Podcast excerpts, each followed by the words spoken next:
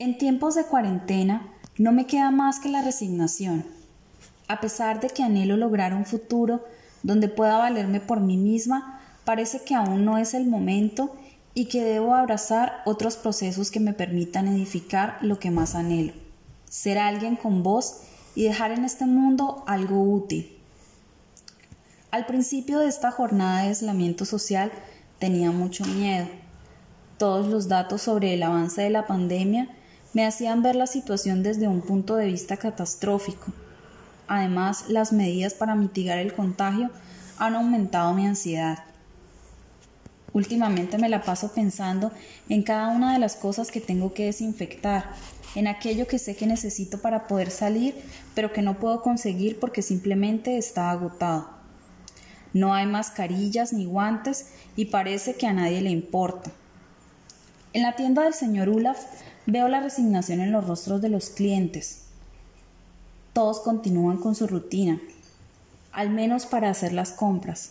Lo único que ha cambiado es que ahora todos usamos antibacterial al entrar y al salir y en la caja registradora un vidrio recién instalado nos separa de los empleados.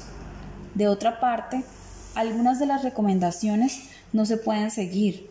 Por ejemplo, nadie acata la regla de los dos metros de distancia.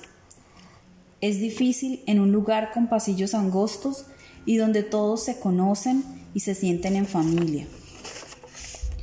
El viaje a la tienda es mi única salida al exterior y es un poco aburrido y triste por momentos, y más cuando se ha estado en un encierro prolongado. A pesar de esto, sigo intentando motivarme para no permitirme los abismos oscuros, así que me he propuesto hacer actividades que me ayuden a sobrellevar este periodo de incertidumbre. No sé qué va a pasar, ni cuándo todo retomará su curso. Siento mucha angustia al imaginarme que el encierro continúe. A pesar de esto, quiero salir, retarme a mí misma, aprender, lograr algo importante. Pero la cuarentena está en mi presente. Me obliga a sumarle meses a este ya preexistente encierro. Gablar, casa de la señora Olivia, noche. Lisette recibió una solicitud de amistad de su padre en Messenger. Ella de inmediato acepta y comienza a escribirle. Hola papá, le deseo una linda noche.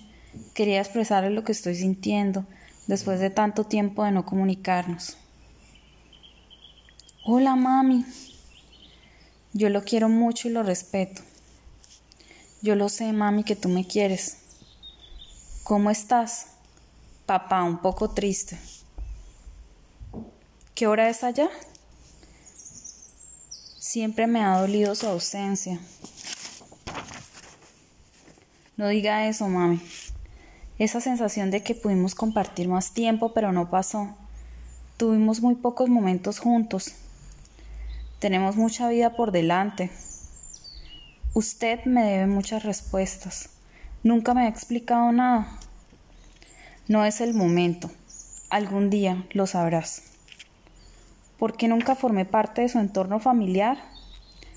Háblame de ti. ¿Cómo estás? ¿Estás bien? No me pongas mal al decir estas cosas.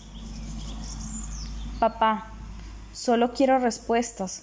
Yo he esperado muchísimo. Ya te dije que no es el momento. Yo te las daré. Bueno. Pero no ahora. ¿Me estás regañando? No, papá. Yo no lo estoy regañando. No es mi intención. Estos días he estado un poco enfermo.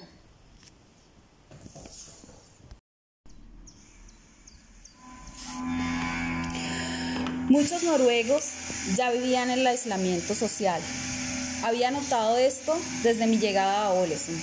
Solía preguntarme, mientras caminaba por algunas calles, si en realidad existían habitantes. Todo era tan silencioso.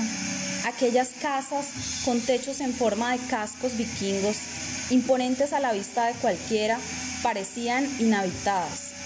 En mi ruta diaria era más factible cruzarme con algunos gatos y cuervos que encontrarme con alguien. Ahora Mientras continúo con la tradición del cafecito pintado de Doña Juana, repaso en mi mente lo que ha ocurrido después del periodo de confinamiento y no me sorprende hasta dónde ha llegado la sociedad hoy.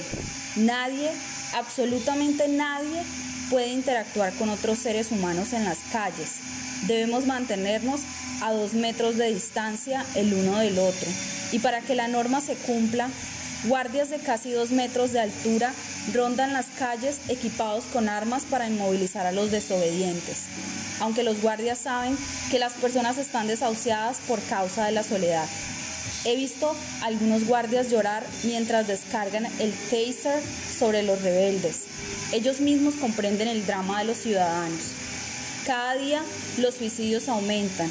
En los baños públicos se han instalado luces de color azul para evitar la muerte por suministro de estupefacientes inyectables. Hace poco, mientras iba de compras al supermercado Mad Boutique, vi saltar a un grupo de inmigrantes desde el quinto piso del edificio Schöholbrigge. Todos estaban sonriendo.